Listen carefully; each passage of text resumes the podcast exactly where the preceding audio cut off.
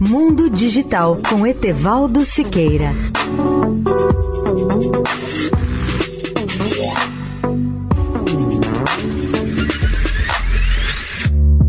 Olá, ouvintes da Eldorado. O seu próximo smartphone pode ter uma câmera sempre ligada.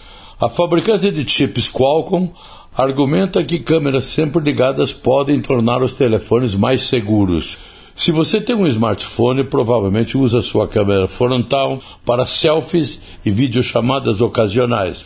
Talvez, se você tiver sorte, você filmará a próxima obra-prima viral do TikTok. Você pode também usar a câmera frontal do próximo smartphone para as mesmas coisas, mas há uma chance de que a câmera não desligue completamente quando terminar de usá-la.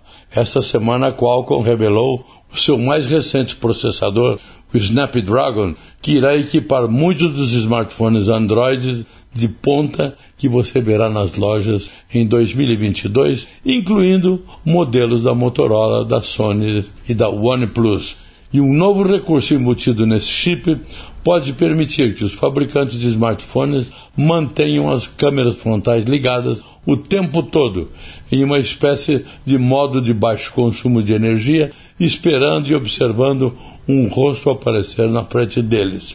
A ideia de uma câmera que permanece ligada enquanto você usa o telefone parece profundamente perturbadora, mesmo em uma época em que as pessoas estão convencidas de que o smartphone pode espionar nossas conversas.